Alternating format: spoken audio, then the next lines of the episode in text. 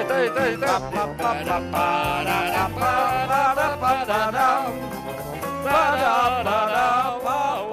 Bueno, seguimos en la parroquia en el Cinexim. Dice que sí, dice que sí. Pues claro que sí, no ve que la si había sintonía dudas, pues yo qué sé. ¿Qué duda va a haber? ¿Qué duda va a haber? No Este sé, está agrandando, tú estás afirmando lo obvio. Pues eh, lo de siempre. Eso es. Estoy haciendo lo de, distorsión, lo estoy de haciendo siempre. distorsión. Es Tú importante- afirmando una cosa que se acaba de decir Es y- importante no salirse de su da- papel. y que todo el mundo da por hecho.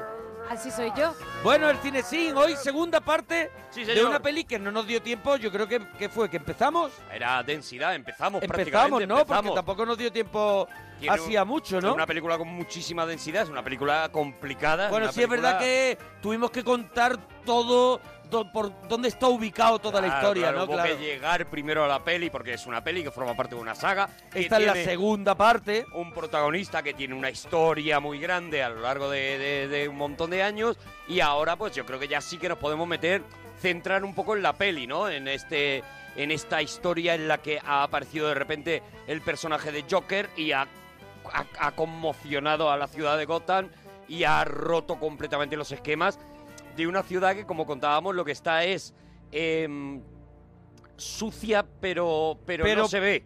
Eso es, hay, hay una suciedad que está por en los sótanos Eso es. y que está controlada porque todo el mundo al final está un poquito pringado. Todo el mundo es. está un poquito sucio por, por, por todo lo todo, todo el mundo comparte esa Sí. corrupción y es eh, lo que Batman piensa que ha sido capaz de conseguir y que ya no va a conseguir más, ¿no? Digamos que por lo menos que la suciedad no se vea en el exterior. Eso es, que yo no voy a conseguir que esto sea marinador, pero Eso ahora lo tengo un poquito tranquilo. Ahora mismo lo tengo más o menos controlado. Lo tengo controlado es la palabra Sí. clave para que aparezca un personaje que es El el, descontrol, caos el descontrol. absoluto, claro, que es el Joker, ¿no? Y ahí le teníamos en esa reunión entre mafiosos en los que nos han contado un poco cómo eh, por medio de una ley, de una ley que, que el, que el alcalde de Gotham aprueba eh, y que permite de alguna manera la concentración de eh, algunas mm, de algunas riquezas, eh, los mafiosos han ido juntando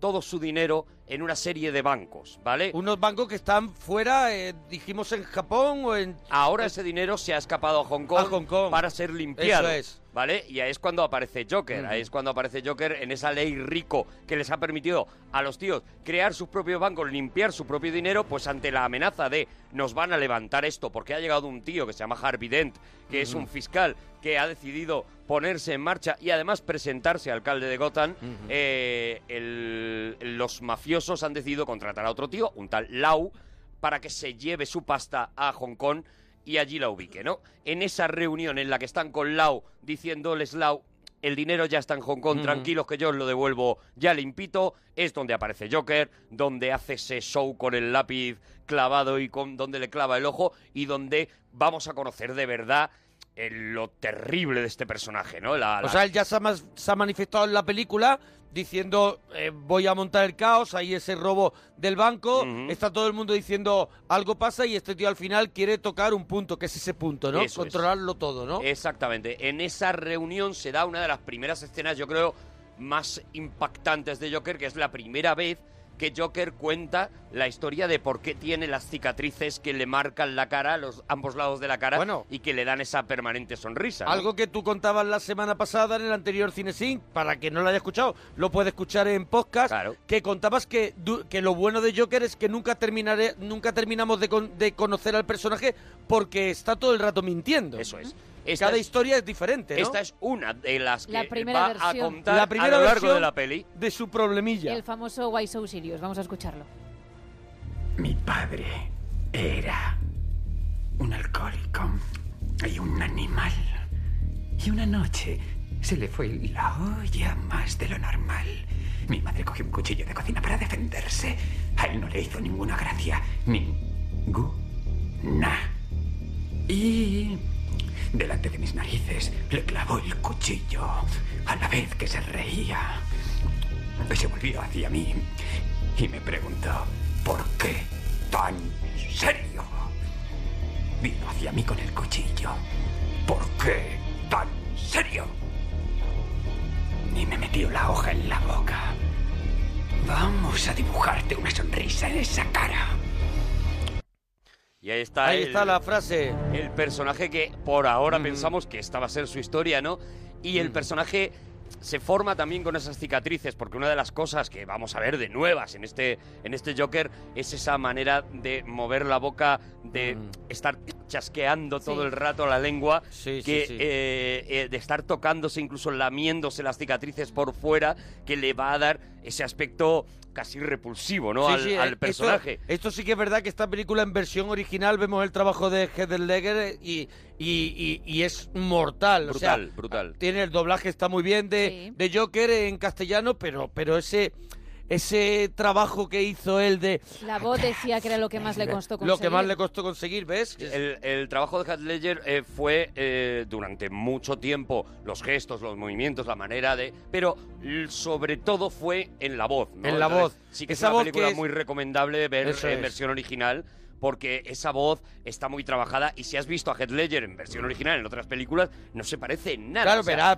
que, que ha conseguido algo como un ser que diabólico, que es cautivador, que es enigmático, que, que lo tiene todo en esa mirada y en esa y en esa manera de hablar y de decir las cosas. ¿eh? Él ha destrozado su garganta, además, haciendo esta interpretación, porque la voz no está en su registro. Él, de hecho, tiene un registro bastante grave y él lo aflauta un poco y, la, y la pone un poco más sibilina, ¿no? Quiere parecer una serpiente y eso es lo que hace también con la lengua, sacándola cada cierto tiempo y demás. Quiere parecer una serpiente sinuosa en- y no solamente en sus movimientos, en su manera de acercarse, sino también en eso, ¿no? Bueno, el, el Joker está, yo creo que en esta escena absolutamente presentado y nosotros seguimos con esa trama, con esos millonarios. Vemos cómo hay una redada, eh, cómo eh, se mete en la, en la cárcel a un montón, concretamente son 549 criminales Solamente. de todo Gotham Sí, por orden de el, este fiscal, de este Dent. De Harvey Dent. Eso es. Y ahí es donde vemos eh, que eh, Bruce Wayne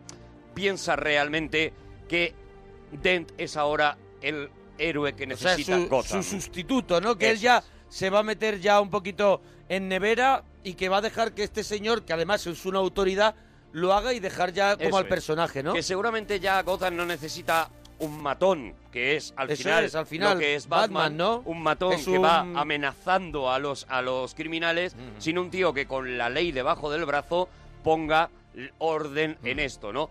En el fondo, si lo, si lo piensas, la película, y, y Nolan lo ha, lo ha contado alguna vez, está muy basada en una obra maestra que hemos tratado aquí en el Cinexin, que es El hombre que mató a Liberty Balance, ¿no? En el fondo, eh, Batman no dejaría de ser, en este caso, John Wayne y, y- y Harvey Dent, en este caso, pues sería el personaje que hace James Stewart, ¿no? Es ese momento en el que el salvaje oeste deja de necesitar a los matones, a los pistoleros y empieza a necesitar. La sociedad está suficientemente organizada, pero todavía no lo suficiente, todavía quedan gentuza como Liberty. Balance suelta Sí. y entonces es necesario un juez, es necesario alguien que venga con un libro de leyes debajo del brazo diciendo, no, tío, tú vas a la cárcel porque esto pone aquí que no se puede hacer, ¿no?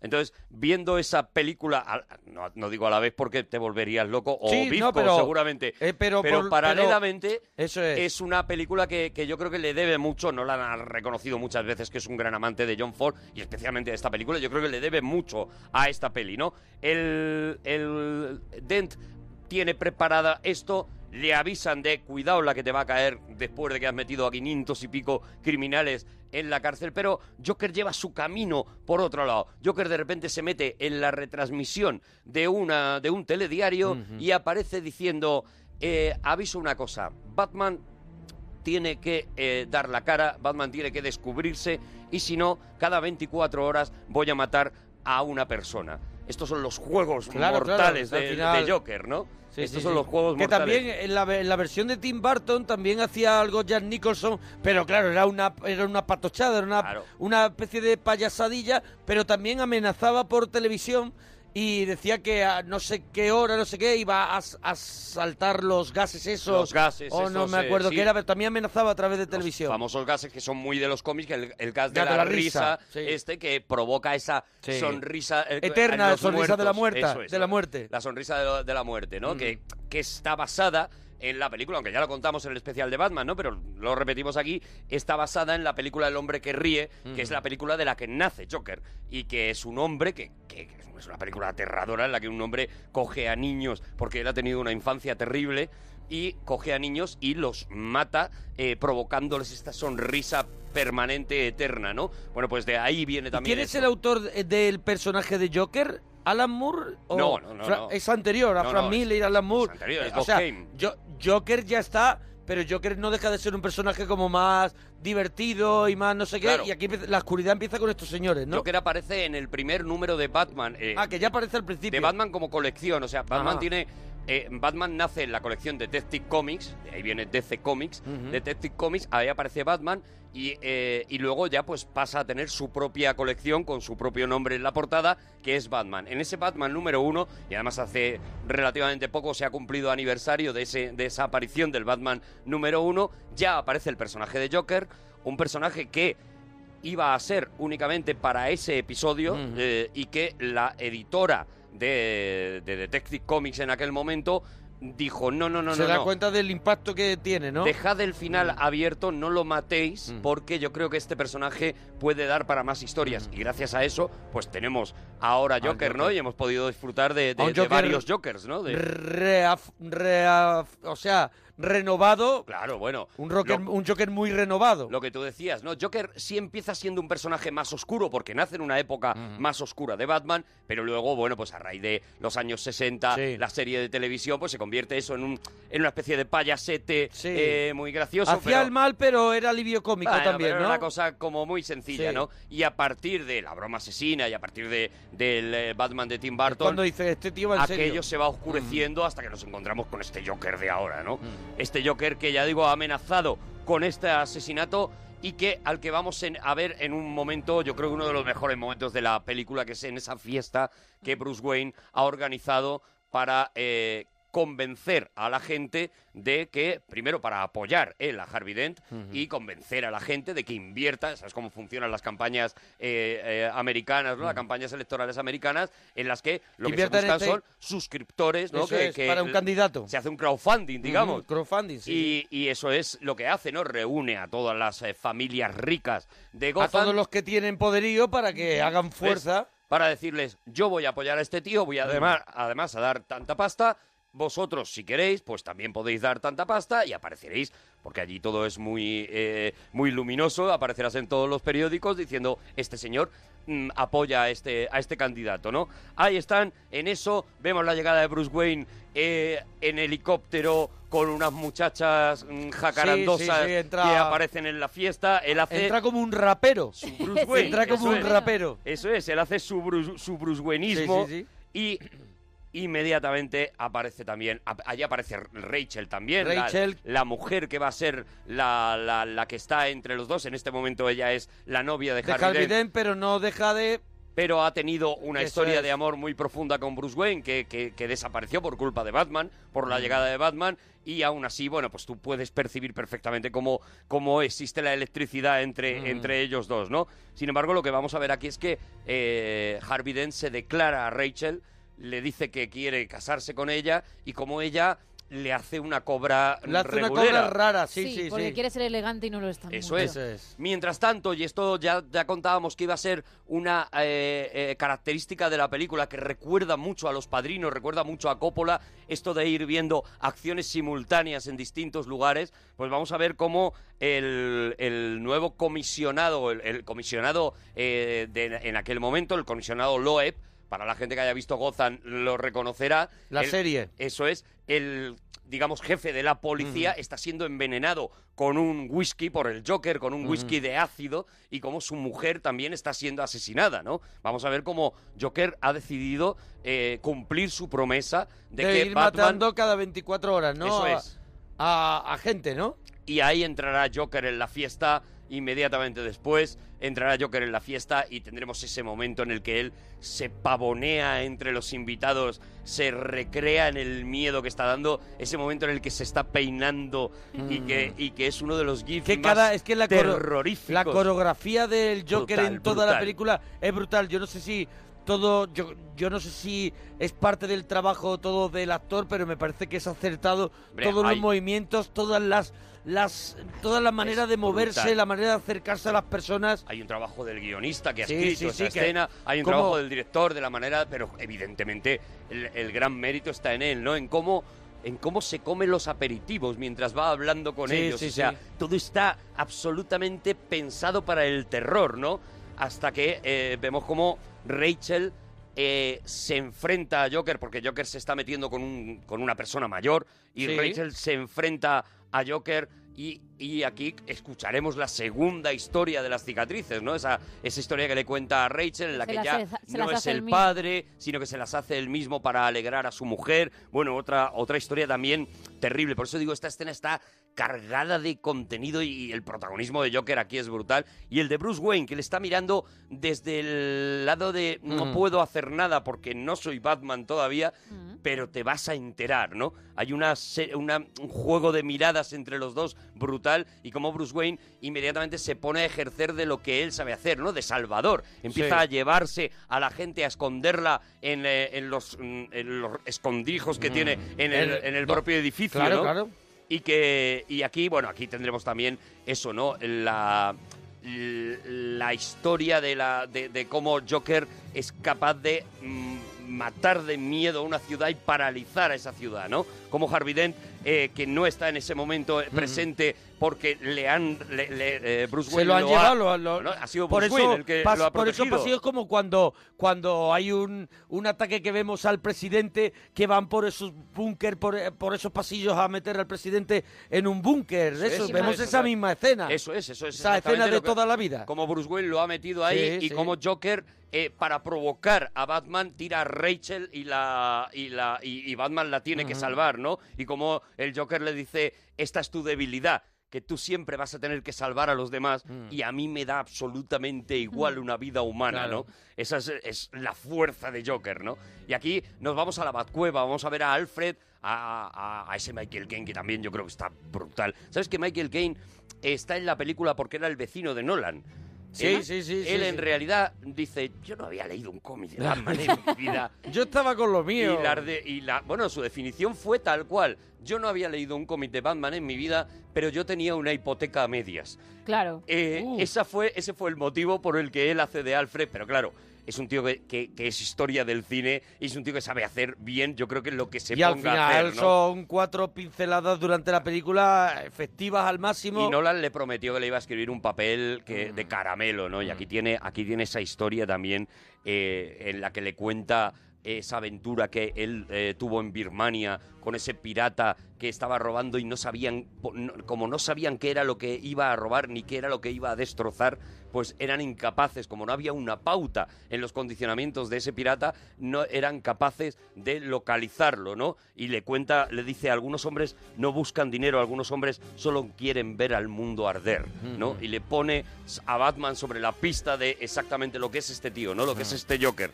Es un tío que quiere ver al mundo arder, nada más, ¿no? Y que no tiene nada que perder, ¿no? Es Que le es da todo eso. igual lo que ha dicho él antes. Eso es lo que más miedo da de Claro. cuando, cuando dice, tú tienes, tú estás obligado a una, a un, a una cierta ética que vas a respetar y vas a intentar eso. Yo, sin embargo, tengo a mí me límites. da igual todo. Me recuerda, por ejemplo, a Jack Reacher, la película de Tom Cruise, Sí, que sí, al sí. final logra eh, salvar toda la situación porque les dice a los malos, a mí me da igual me da todo. igual todo, Yo soy un nómada, yo voy para allá y para acá y a mí me da igual. Yo voy a estar esperándote.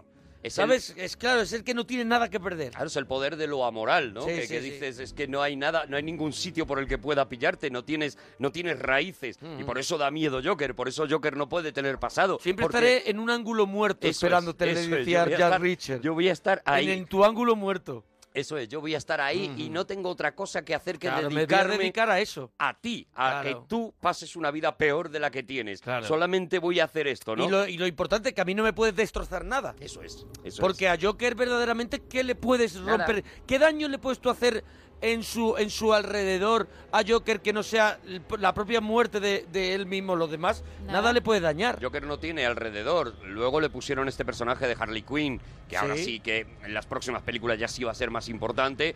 pero en realidad Harley Quinn es una, es una mujer que conoce a Joker en, eh, en Arkham, en Arkham Arkham Asylum, Asylum. ¿vale? Eh, es una psiquiatra a la que Joker vuelve loco.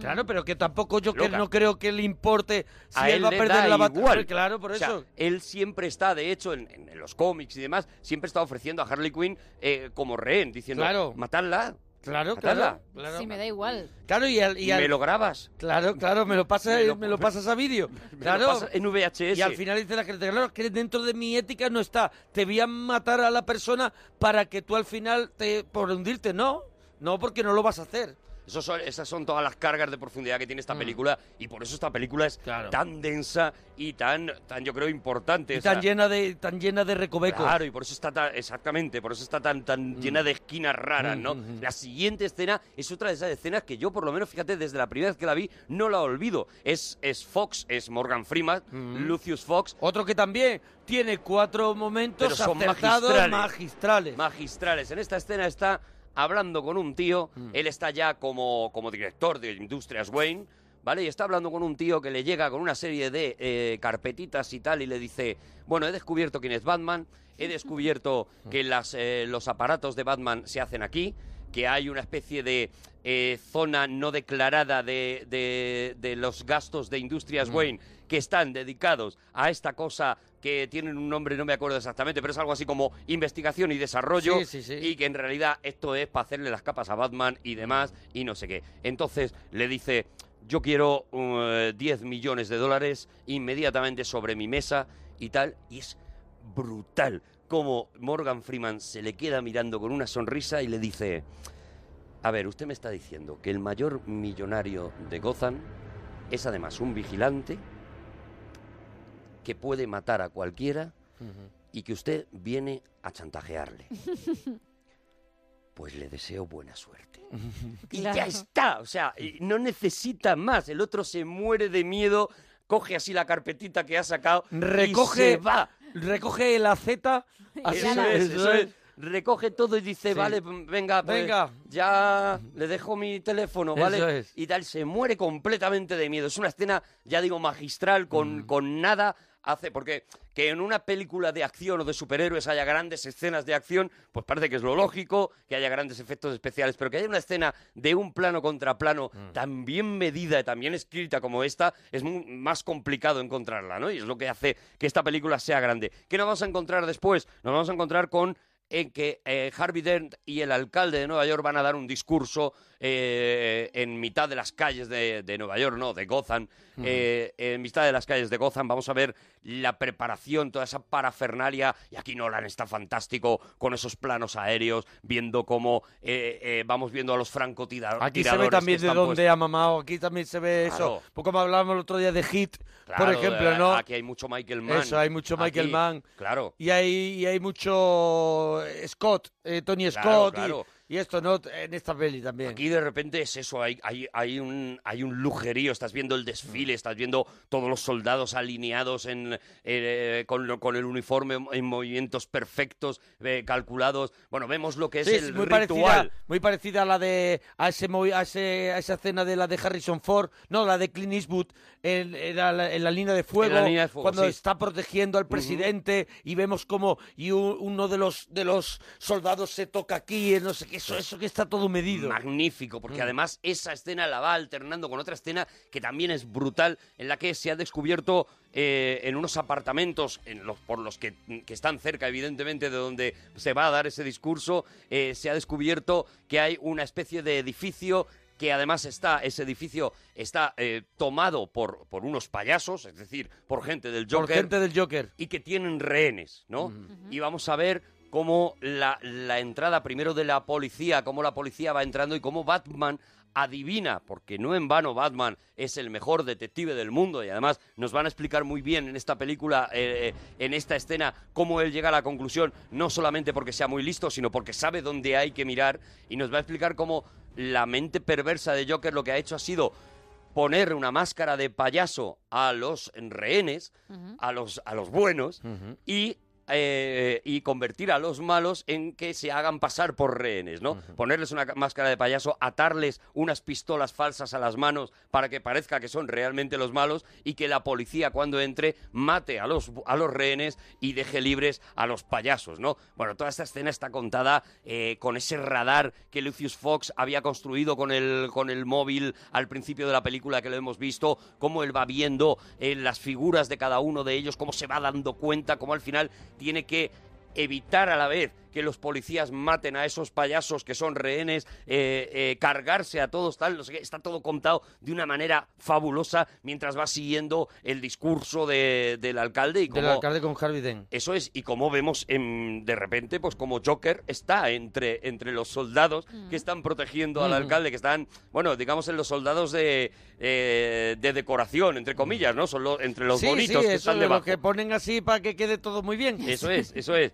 Y hay un disparo y efectivamente Mm. eh, Gordon el, eh, se tira contra, el alcalde y Gordon muere, fallece Mm. en el intento y en, en- en- en salvar a Harvey Dent, en este caso, en salvarle Y todos nos quedamos, y todos nos quedamos, imagínate, nos quedamos piruletos. Gordon. Nos quedamos porque, claro, es uno de los personajes de la peli, es Gordon. Ya en la, en la primera parte, en Batman Begins, ya tenía su importancia y aquí decíamos, hombre, es que es, es, Es- que es Gordon, es es, que ¿con es quién el, es el enlace con Batman. Eso es, es la honestidad y es el enlace con Batman y es, es, es el que siempre ha apoyado a Batman desde el principio y de repente le vemos cómo lo perdemos, ¿no? Con otra escena también estremecedora que es cuando van a casa de Bárbara Gordon, de la mujer, a darle la noticia de que ha muerto y cómo ella grita a la puerta, estás ahí, ¿verdad? Y vemos cómo Batman está escondido en una... Mm. Está eh, ahí entre unas arriba, en, una- sombras. en- en- la Y penumbra. le ahí. dice, nada de esto habría pasado si no fuera por ti, ¿no? Mm. Ahí va cargando todavía más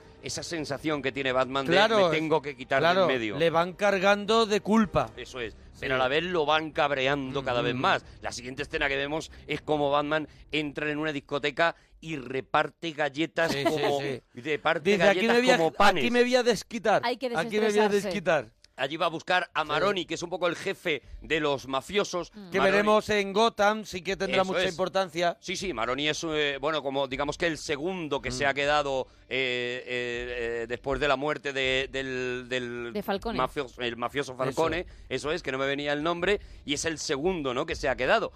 Mm, eh, la recuperación de un actor que fue Eric Roberts, Ujú. el hermano de Julia Roberts, que es el personaje que hace, que es un tío que hizo mucho cine en los 80 eh, y, y empezó a decaer un poquito en los 90, casi siempre de malo en las películas, ¿no? Casi eh, costaba mucho relacionarla, aunque se llevan muy bien los dos hermanos, pero co- co- costaba mucho relacionarle con Julia Roberts, porque desde luego él mismo lo ha dicho, mm, Dios puso lo puso todo en mi hermana es que y a mí pues me ha dejado, bueno, La pues, un poco los restos. Es La difícil verdad llegar a esa conclusión de que son De que hermanos si no mi- lo sabes. él mismo cada día se plantea si es o no el hermano. Sí, sí, sí, él todos Sí, los sí, días se sí. lo pregunta. Pero si ha sido amante de videoclubero de los Sí, 80, hombre, estaba, estaba en todas. estaba en todas las Sí, pelis. sí, o sea, Eric Robert aparecía en todas las pelis. Era malote. Siempre malote, muy mazas así, fibrao y tal, y no sé qué, y te daba muchísimo miedo verle. Sí, pero es que tiene todos los rasgos contrarios a Julia Roberts de, de dulzura, no sé qué, los tiene, los rasgos son, to- son Claro, claro, no, tiene la nariz rota, así, así. Tiene, tiene, tiene una cara de malo que no puede de- con ella. Sí, sí, sí. Y, y- y- pero yo le tengo mucho cariño a, este señor, le tengo mucho cariño. Pobrecito. Lo que ha pasado. Ha tenido que pasarse la Se vida ha comido entera todo el beta. "Sí, Se ha yo- comido todo el vídeo yo en soy beta. el hermano, sí. Es. Yo soy el hermano de la es, que lo está es, petando, eso sí. es. Y, y bueno, vemos cómo, cómo Batman hace, hace esa cosa que hace Batman de te voy a matar de miedo Mm. hasta que me cuentes lo que quiero saber, me tienes que entregar a, a Joker y él y lo cuelga desde, desde una azotea, lo tira, algo que hemos visto en los cómics millones de veces, no tenerlo colgado así diciendo te dejo, te dejo que caigas y cae y le rompe Mm. una pierna y lo tiene en el suelo y cómo eh, eh, este Maroni le mira con Sí, porque cara le de- dice de esta, de, de esta altura no me voy a matar. Claro, y dice, o "No sea, como que te diciendo, no, va- mates". dice, no, sí, no quiero que te mates. Y pero cómo le rompe la pierna. Esa, esa, esa escena es mortal. y como en el suelo el, el, eh, Maroni se muere de risa Hmm. porque ver realmente a Batman derrotado. Fíjate que él está con la pierna rota y en Sí. su peor momento. Pero está viendo pero ve como a que está Batman utilizando derrotado. sus últimas... Está gastando últimos cartuchos porque está desesperado. Maroni es el primero, yo creo que le suelta, que suelta en la película la frase tú tienes las reglas, el Joker no.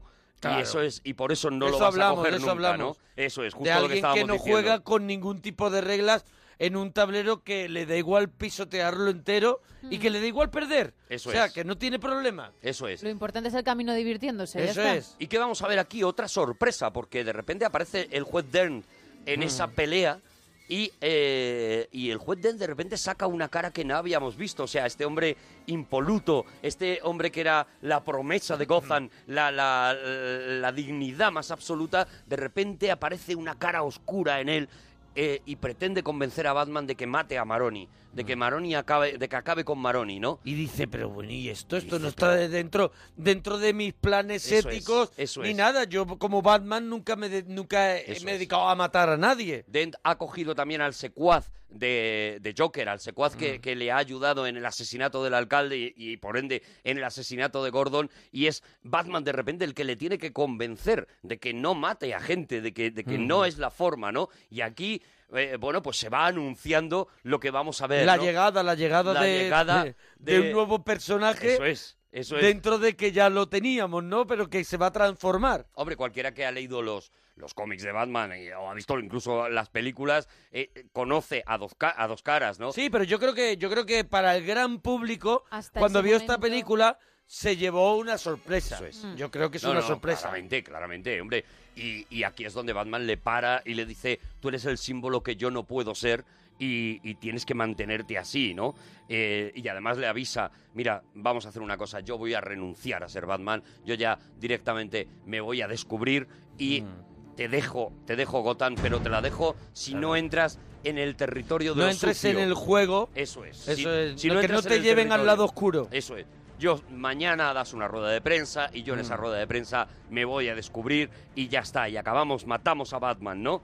Vemos como eh, hay una conversación entre Rachel y, y Bruce en la que y Bruce Wayne en la que hablan de qué habría sido de ellos, ¿no? De si, de, de si ahora se va a casar con Dern o cómo habría sido, y en la que Bruce, eh, Bruce Wayne le confiesa que va a dejar de ser Batman y le hace una pregunta clave. Le dice, me dijiste que si dejaba de ser Batman volviera a por ti. ¿Todavía puedo volver a por ti? Y ella le contesta que sí y se besan.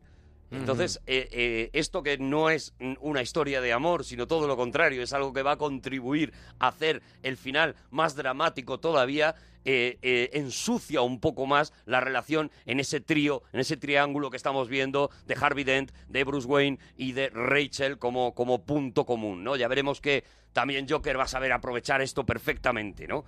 Y lo siguiente que, que, que le dice eh, Bruce Wayne es no nos van a dejar estar juntos. Él, él- él sabe que en el momento que deje de ser Batman, pero en el momento que todo el mundo sepa que, eh, que, él, es, que él ha sido Batman, pues lo más normal es que él acabe en la cárcel, porque evidentemente tiene un montón de crímenes eh, que ha cometido en contra de la ley, eh, aunque sean para bien, pero que tendrá que responder por ellos, ¿no? Volvemos a la Batcueva, le dice Alfred que no lo deje, que no abandone de ser Bruce Wayne, que puede tomar decisiones que nadie va a tomar y que, eh, eh, que también Gotham necesita eso, alguien que proteja la dignidad de, del- de Harvey Dent.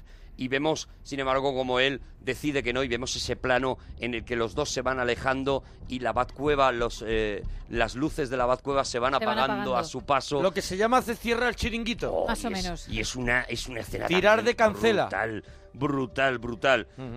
De- al día siguiente comienza esa rueda de prensa en la que aparentemente eh, los policías, los, per- perdón, los periodistas ya van a exigir que alguien se descubra como Batman. Y Que alguien dé tenemos- la cara. y aquí tenemos una escena eh, típica, típica Espartaco, porque para sorpresa de todo el mundo, Harvey Dent es el que dice yo he sido Batman durante Ujú. todos estos años y Harvey Dent es el que elige que, o sea, es tremendo porque cada uno de los dos se está pasando la pelota, eh, Sí. eh, Bruce Wayne a Harvey Dent y Harvey Dent a Bruce Wayne porque los dos piensan que el otro es mucho más honesto que él y es mucho más necesario. Por eso decíamos que la historia de toda esta saga es yo soy realmente el héroe que Gotham necesita o no lo soy, ¿no? Y soy, eh, soy lo suficientemente puro, estoy lo suficientemente limpio como para poder mantener la dignidad, para poder dar la cara por la justicia o no lo estoy, ¿no? Y lo que hacen es, pues eso, ¿no? Efectivamente, eh, eh, meter a Harvey Dent en la cárcel. De repente se ha ido todo, se ha ido todo a la mierda. Es que es lo que tú comentabas porque al principio, en la cena que tienen al principio, Harvey dice que él podría ser perfectamente el sustituto de Batman. Mm. Y cuando se encuentran los dos en ese callejón, cuando van a matar al mafioso, y le dice Batman, ahí te quedas, vas, te voy a dar el relevo, él dice, no puedes rendirte, ahí cambian las tornas. Entonces, si queréis, vamos a escuchar ese Vale. trocito y, y vemos lo que cuenta. El Joker ha matado a Gordon y va a matar a Rachel. Eres el símbolo de esperanza que yo jamás podría ser. Tu lucha contra el crimen organizado es el primer rayo de luz legítimo que Gotham en décadas. Si alguien viera esto, todo habría sido en vano. Todos los criminales que has sacado de la calle quedarían en libertad y Jim Gordon habría muerto inútilmente. Darás una rueda de prensa mañana por la mañana. ¿Qué? Nadie más va a morir por mi culpa. Gotham está en tus manos ahora. No puedes. No puedes rendirte. ¡No puedes rendirte! Y aquí veremos otra escena que también será básica, sobre todo en la tercera parte, que es a Rachel escribiendo una carta a Bruce Wayne en la que le cuenta que ha decidido quedarse con eh, Harvey Dent y que ha decidido que se va a casar con él y que no quiere saber nada de él, ¿no? Esto que acabará en las manos de Alfred será una de las cosas que veremos que en la tercera parte eh, desencadenará un montón de historias, ¿no? Y desencadenará definitivamente el, el final de Batman, ¿no? Como, como, bueno, me imagino que no estoy haciendo ningún spoiler y que la gente habrá visto la trilogía, El ¿no? regreso del Caballero Oscuro, ¿no? Y que deja claro que, eh, que es una única película lo que nos está contando Nolan, en tres partes dividida, pero una única película, ¿no? Porque esta historia de la carta mm, no la podremos resolver hasta, Hasta la siguiente. Hasta la siguiente entrega, ¿no? Hasta, hasta el renacer del Caballero Oscuro. Mm. Bueno, el, ¿para dónde vamos? Pues vamos a un momento que yo creo que también es icónico, que es ese traslado de Harvey Dent en un coche de policía y como Joker ha preparado todo. Vamos a una escena de acción pura y dura, vamos a una cosa absolutamente prodigiosa, porque también está magníficamente rodado, cómo los camiones, cómo se van, eh, cómo se obliga a desviarse a ese camión para meterlo por unos túneles, cómo hay una persecución, de repente allí eh, aparecerá que no había aparecido, yo creo todavía en la saga, la moto de, de Batman. Sí, hombre, el momento de la moto es como Eh. en Terminator, en Terminator 2. Eso es, es. un momentazo, el momentazo de la moto de Batman. O sea, momentazo brutal. la moto de Batman es... ah, Yo creo que además eh, parte del merchandising de esta película fue la moto la de moto. Batman, ¿no? Bueno, la que, que yo recuerde por lo menos la edición especial de Porque la otra era la máscara rota. La máscara rota fue la de la tercera. Y la primera, que la segunda creo que fue la, la moto, ¿no? Yo creo que fue la moto. En la edición Sí, especial de Blu-ray sí. te la comprabas y te venía, Que- que te venía la moto de de, la moto, Batman. sí. Y bueno, pues eso, esa persecución es brutal. Ese camión en el que está el Joker, que es un camión de la basura que Mm. pone la matanza es la, la mejor medicina o algo así en la en la Algo muy loco. Todo muy loco. Eh, los disparos ya con un bazooka. Sí, sí, sí, sí, sí. Es lo único que Porque no el mira el duro. Claro, porque Joker. le da todo igual. Sí. Porque le da todo igual, porque es capaz de tirar un Claro, bazocazo a claro, alguien, claro, claro. claro. Y vemos cómo, cómo eso, cómo vuelca, consigue que vuelque el camión, cómo Joker va andando por la calle y de repente lo que tenemos es un duelo de- del oeste, volviendo a, a Mm. A John John Ford. Ford, ¿no? Eh, cada uno en un lado de Mm. la calle y cómo se van acercando eh, eh, esos andares de Joker mientras todo va explotando detrás, esos andares Sí, sí, sí, sí. chulescos de Joker. Y en ese momento es John Wayne completamente. Y ahí está Batman también enfrentándose a él. Bueno, es, yo creo que es un momento perfecto que solo eh, baja un poco cuando, cuando empiezan a pelearse, por, por esto que hemos contado muchas veces, ¿no? Porque, porque Nolan siempre ha reconocido que a él las peleas, tal cual, las peleas cuerpo a cuerpo no se le dan bien, y él lo ha dicho muchas veces, yo es lo peor de toda la trilogía, y es verdad que pega un poquito de bajón después de esa persecución tan brutal, cuando le ves a, a- a- a Batman intentando dar mm, golpes y ves que aquello no... Y ves que aquello es un poco el, el Street Fighter. Sí. Eso es, eso es. Pero de los Eso 80. Eso es. Pero cómo le cogen el suelo y cómo el Joker empieza a decir, pégame, pégame, Sí, sí, sí. Claro, pégame, claro, y se claro. muere de risa, Claro. y pégame, y cómo lo que quiere es volverlo loco completamente, y le recuerda a Gordon otra vez, y le recuerda que Gordon está muerto, y... y- Sí, sí, le, le- le- le mete, le mete el cuchillo ahí Porque quiere ya... en el hígado. quiere, disfruta de verlo loco, ¿no? Y lo siguiente que vamos a ver es a Joker en la cárcel, ¿no? Que es otro de esos momentos. Aquí tenemos también otra brutal. otra escena tenemos- otra escena potente Oh. en la cárcel, ¿no? Ahí tenemos ese momento en el que además nos dan esa noticia de que el ADN de Joker no revela absolutamente Mm. ningún dato, de que Joker no tiene pasado, de que Joker no existe, ¿no? Y vemos como... eh, Joker, Joker es un puñado pelusa, no es nada. Nada, no es nada, no, no es no se nada. puede identificar como ha aparecido de la nada y cuando quiera se irá. lo único. L- destrozará Gotham y cuando Sí, quiera sí, sí. se pirará, ¿no? Vemos como eh, eh, eh, Rachel intenta interrogarle, como mm, evidentemente pasa completamente de, de todo el mundo, ¿no? Jesús Quintero lo intenta, no puede. y Mira Nada, que, nada, nada, que está nada. suelto en ese tema, y, nada. lo, y lo miraba así fijamente con el, Con el cigarro, cigarro. y no había manera. Joker, no me charlas, Joker. Eso es, eso es. Y, y ahí Joker le dice que, que, que Dent ha sido secuestrado, que, que Dent no está, que Dent lo tienen secuestrado y que, y que Dent va a morir, ¿no? Y, y conocemos al hijo de, de, por cierto, del comisario Gordon en esta, en esta película y es muy, es muy chulo que lo conozcamos. Algo parecido a lo que a lo que en la tercera parte hizo con Robin, ¿no? Aunque le da nada más que un papel muy pequeño, el hijo del comisario Gordon y Bárbara Gordon, la hija del comisario Gordon, eh, serán muy importantes en, la, en el universo de Batman luego muchos años después y es muy chulo que nos lo presente aquí mm, aunque no haya sido retomado nunca, ¿no? Pero es muy bonito, igual que ya digo, como, como hizo con Robin, ¿no? Y efectivamente, eh, cuando el hijo del comisario Gordon abandona la sala de interrogatorios, aparece Batman y aparece esa escena también Aquí icónica. te- lo tenemos, ¿no? La escena cuando... Tenemos ese momento en el que dicen que, bueno, le dice Joker a Batman que se completan el uno al otro y también le dice cuál es su visión del mundo. Entonces, ¿por qué quieres matarme? Se ve, se ve. Yo no quiero matarte. ¿Qué haría yo sin ti? ¿Volver a robar a los mafiosos? No, no. No. No, tú. Tú me completas. Eres una basura que mata por dinero. No hables como ellos, no lo eres. Aunque quisieras. Para ellos solo eres un bicho raro. Como yo. Ahora te necesitan. Pero cuando no sea así, te marginarán. Como a un leproso. Mira, su moralidad, su ética. Es una gran mentira. Se olvidan a las primeras de cambio. Solo son tan buenos como el mundo les permite ser. Ya verás cuando las cosas se tuerzan.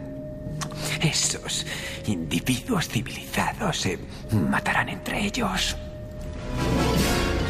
Ahí está. Y esta es la teoría terrible, digo terrible por posible, del Joker, ¿no?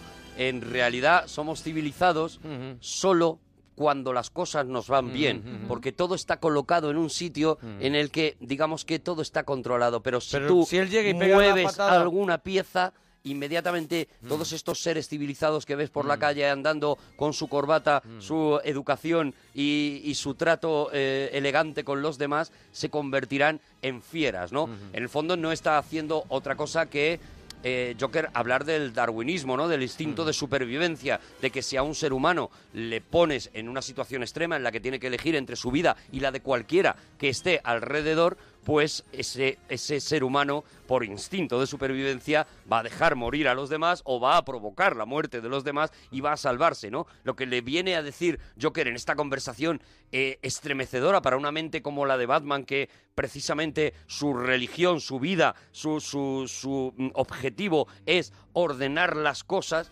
es mm, da igual lo que ordenes, porque en el momento que alguien como yo mueva una piececita, esto se vuelve a derrumbar otra vez. ¿no? desequilibro todo. Todo lo que hay ahí fuera que te parece gente digna de ser salvada, en el fondo son eh, eh, eh, fieras calmadas que se pueden volver contra ti en cualquier momento, ¿no?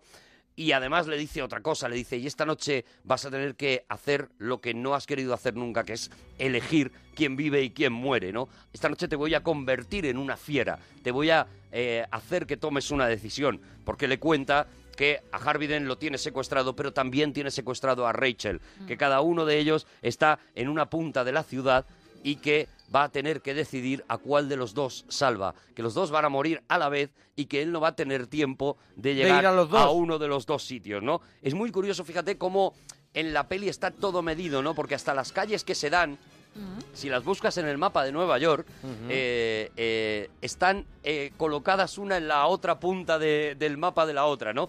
Yo tengo muy mucho tiempo libre y me Sí, puse a mirarlo, ¿no? Eh, yo tengo muchas horas, ¿no? Allí de... Yo, yo Bueno, de te has no he estado bien. ni en Nueva York. o sea, Mirando la A mí ventana. me dicen las horas que en las calles ¿Y digo, hacemos? pues muy bien, Pues te lo estarán lejos. muchísimas horas de estar Eso, mirando la eso. ventana. Y entonces me puse y lo miré en el... en Y es verdad. Y una de ellas está en Brooklyn, para que os hagáis una idea, es decir, Sí. fuera del, del mismísimo Manhattan. Y la otra está en el Bronx, o sea, en la otra punta exactamente, si trazamos casi una línea eh, de todo lo que es Nueva York, incluso saliendo, ya digo, de Manhattan, pues ahí están, ¿no? Efectivamente, la ubicación eh, es prácticamente imposible que él llegue a los dos sitios, ¿no? Inmediatamente Batman se pone en marcha, por supuesto, manda a los policías a salvar a Rachel sorprendentemente, porque todo el mundo pensaría que es eh, Él. él el que iba a ir a salvar a Rachel, pero él decide que es mucho más honesto salvar a la ciudad, es decir, salvar a Harvey Dent y pone en riesgo la vida de Rachel, ¿no? Esto será clave también en el proceso que va a pasar, en, la- tortura que va a tener Bruce Wayne por tomar esta decisión, ¿no? Aparentemente los dos van a llegar, ¿no? Y en e- una vez más, en ese montaje alternativo vamos a ver también la fuga de Joker, como Joker ha metido un- mm, una bomba en el estómago de un preso que no para de quejarse de unos dolores y demás, y como Joker va cabreando a- en el mejor estilo eh, Hannibal Lecter, él va cabreando al tío que, al que le han puesto para vigilarle, ¿no? El tío que le han puesto para vigilarle, que lo primero que le dice es, he tratado a toda la chusma del mundo y tú no me vas a convencer, pero él empieza, ¿cuántos de los que me he cargado eran amigos tuyos? Mm. Me he cargado unos cuantos. Hubo algunos que fueron Era la valientes, gota, la gota pero- malaya, sí. Claro, hubo algunos que fueron valientes, pero otros fueron muy cobardes.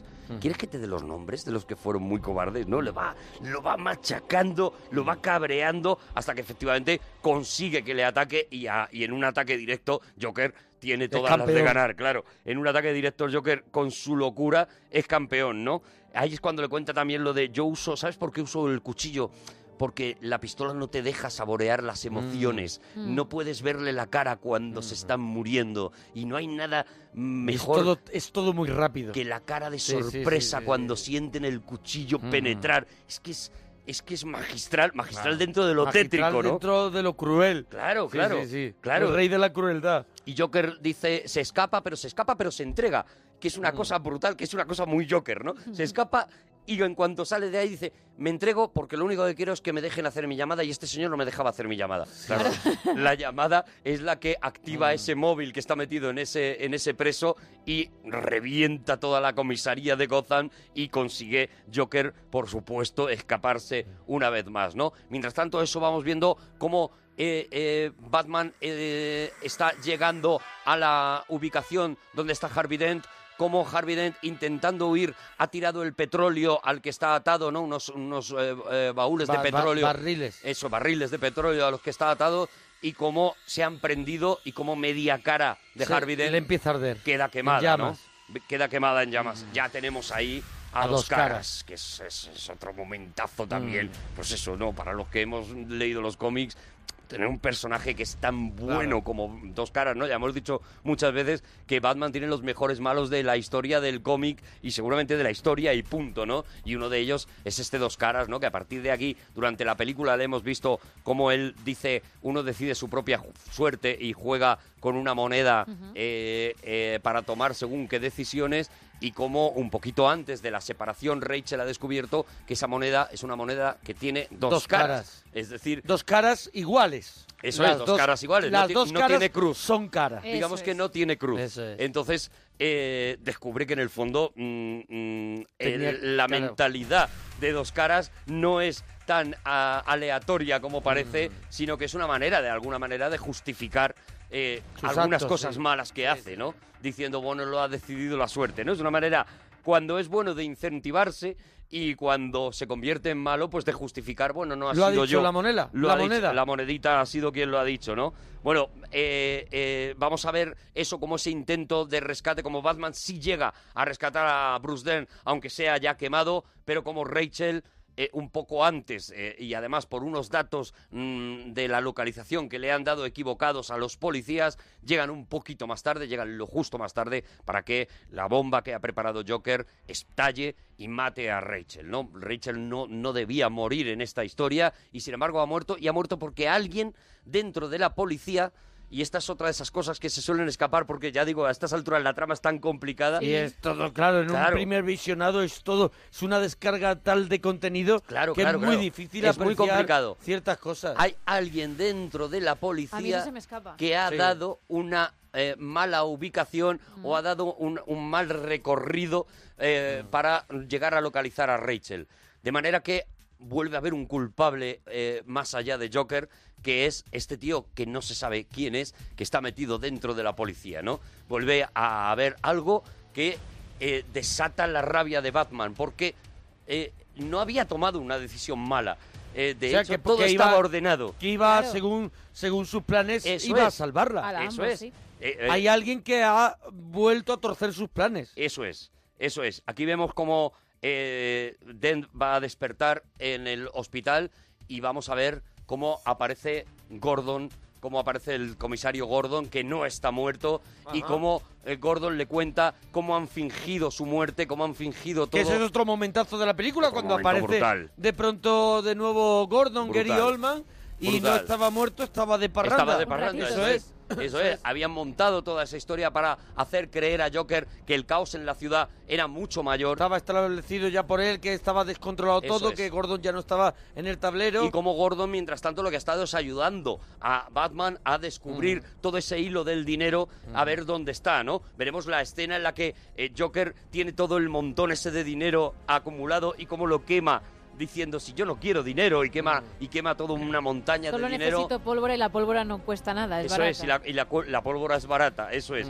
¿no? Y lo siguiente ya que nos vamos a encontrar, pues esa escena mítica de los ferries, en la que hay dos ferries que están eh, huyendo de la ciudad porque Joker ha amenazado, vamos un poco más rápido, ha amenazado con destrozar todo Sí, Gotham. porque mira el tiempo que Claro, nos por queda. eso, por eso ha amenazado y veremos esa escena de los dos ferries, una escena que yo mm, es para mí es la peor de la película, no me gusta nada cómo está resuelta esa escena, pero aún así bueno es muy mítica, ¿no? Esos dos eh, esos dos barcos y en los que Joker pretende demostrarle a Batman eso que de que el hombre es un lobo para el hombre, ¿no? Veremos cómo esos dos barcos que cada uno tiene un detonador que puede hacer estallar el otro ferry y eh, los dos tienen que decidir a- si matan al otro ferry antes de que Joker destroce a a los dos. A mí me parece la peor, el peor, porque no me la parece... peor elección. Es que además no me parece Joker. Sí, o sea, sí, sí. ¿sabes lo que hubiera sido Joker en mi mente perversa?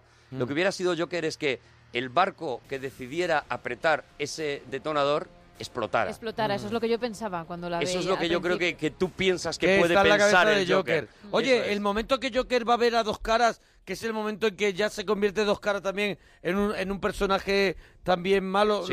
¿lo, lo escuchamos? Claro, Digo, claro, para, lo podemos para escuchar, venga. adelantar y ya contar esa, ese poquito... Lo podemos Que escuchar, también venga. es brutal. Brutal. No quiero que haya malos rollos entre nosotros, Harvey. Cuando a ti y a, a- Ra- ¡Rachel! Rachel los cogieron, Gordon me tenía enjaulado. Yo no activé esos explosivos. Tus hombres, tu plan. De verdad tengo pinta de tener un plan. ¿Sabes qué soy? Soy un perro que corre detrás de los coches. No sabría qué hacer si alcanzara uno. ¿Sabes? Actúo sin pensar.